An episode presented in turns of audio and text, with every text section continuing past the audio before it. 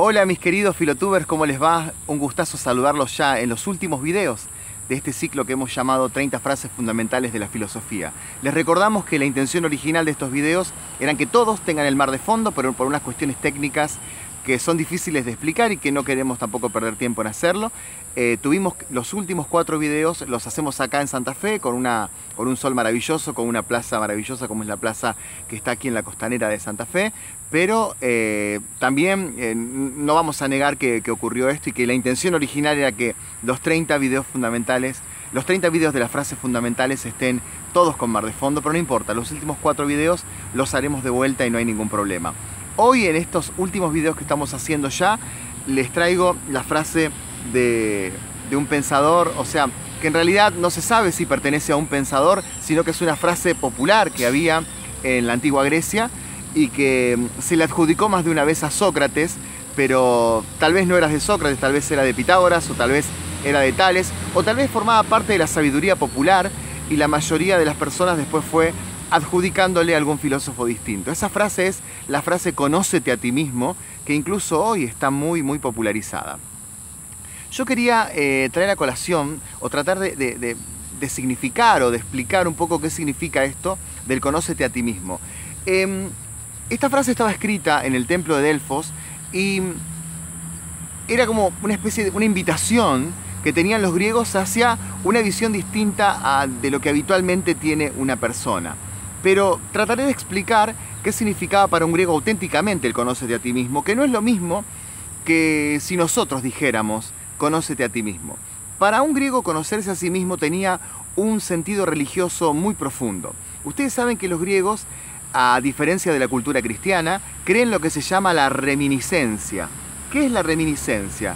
Es la creencia de que en otras vidas anteriores, o sea que esta vida que estamos viviendo no es la, la única vida, y que hemos vivido otras vidas anteriores y que en esas otras vidas anteriores hemos tenido aprendizajes, hemos cometido errores y que hoy por hoy estamos solucionando o, o paliando aquellos errores del pasado. Y entonces, al haber cometido errores en el pasado, en la actualidad tenemos que tratar de solucionar esos errores o pagar por esos errores. Entonces la reminiscencia es volver a encontrarnos con esos errores y volver a, reconstruir esta vida actual en base a lo que fueron vidas pasadas. La reminiscencia sería recordar esa vida y traerla a colación a este presente. Eh, el conócete a ti mismo de los griegos tenía mucho de esto, mucho de esto. Tenía que ver con escuchar tu voz interior, escuchar tu auténtico ser y conectarte con el pasado. Y en ese pasado encontrarte con quien realmente fuiste más allá de los distintos cuerpos que adoptó tu alma.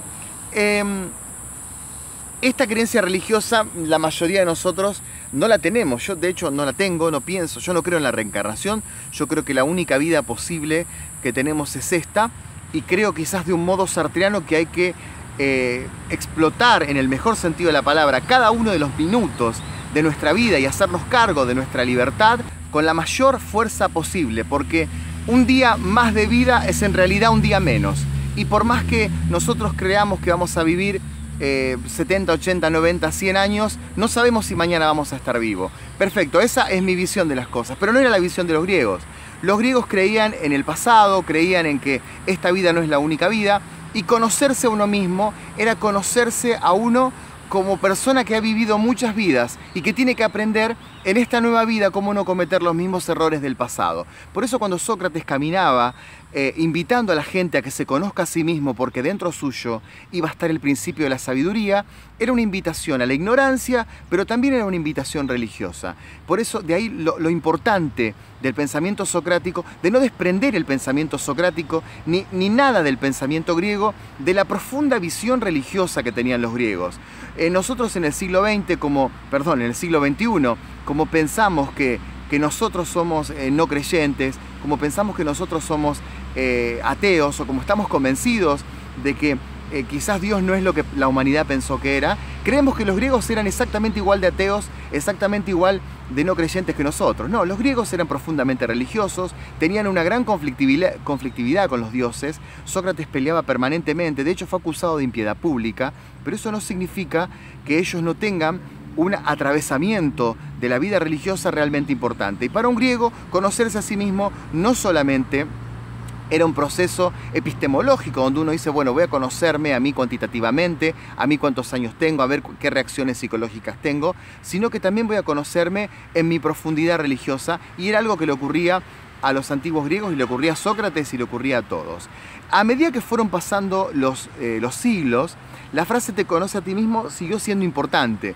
Eh, dentro de todo el horizonte medieval, la frase es entendida como que, bueno, Dios le habla al ser humano a través del corazón, a, a, través de la intimidad. Entonces San Agustín va a decir que conocerse a uno mismo es escuchar la voz de Dios dentro de uno mismo y porque hay toda una creencia en el pensamiento medieval de que creer en Dios no es en realidad un sentimentalismo, no es en realidad una, un estado del hombre eh, que, a veces cree y a veces no, no son angustias existenciales ni nada por el estilo, sino que para un medieval eh, la creencia filosófica real que había en esa época era que considerar una religión, creer en Dios era un estatus ontológico del hombre, era algo natural. Por ser ser humano ya ese estatus creer en un ser superior. Yo creo que esto no está tan equivocado, creo que por el mero hecho de ser ser humano endiosamos cosas, por el mero hecho de ser ser humano creemos en algo.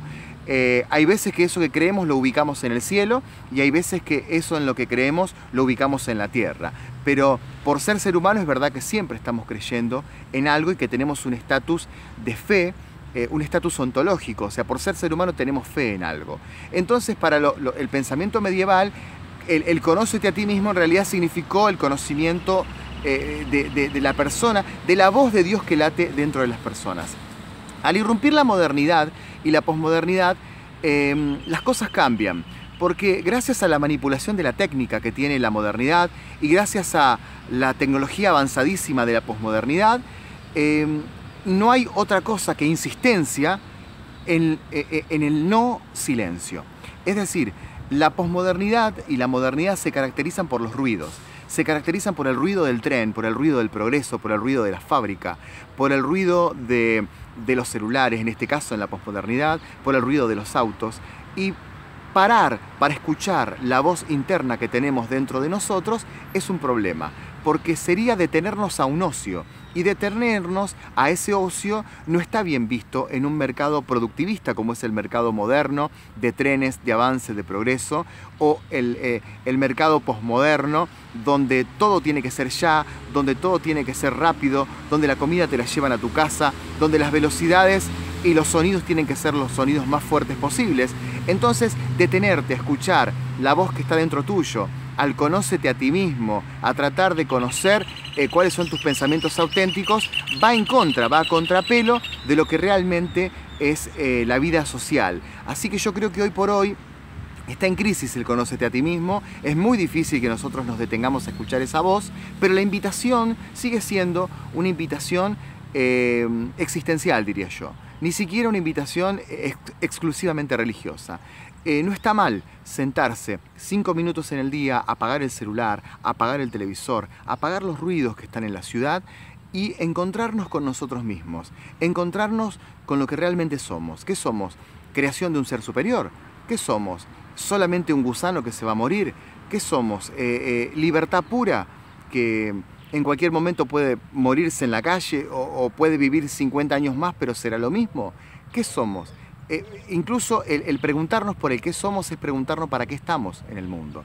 Así que esa es la invitación socrática, esa es la invitación de los antiguos griegos. No sabemos si la frase era de Sócrates, pero trataremos de adjudicársela a Sócrates. Ese es el conócete a ti mismo. Es escuchar esa voz cuando todos gritan para que no te escuches esa voz. Nos vemos en el video de mañana. Gracias por tanto. Chao, Filotubers.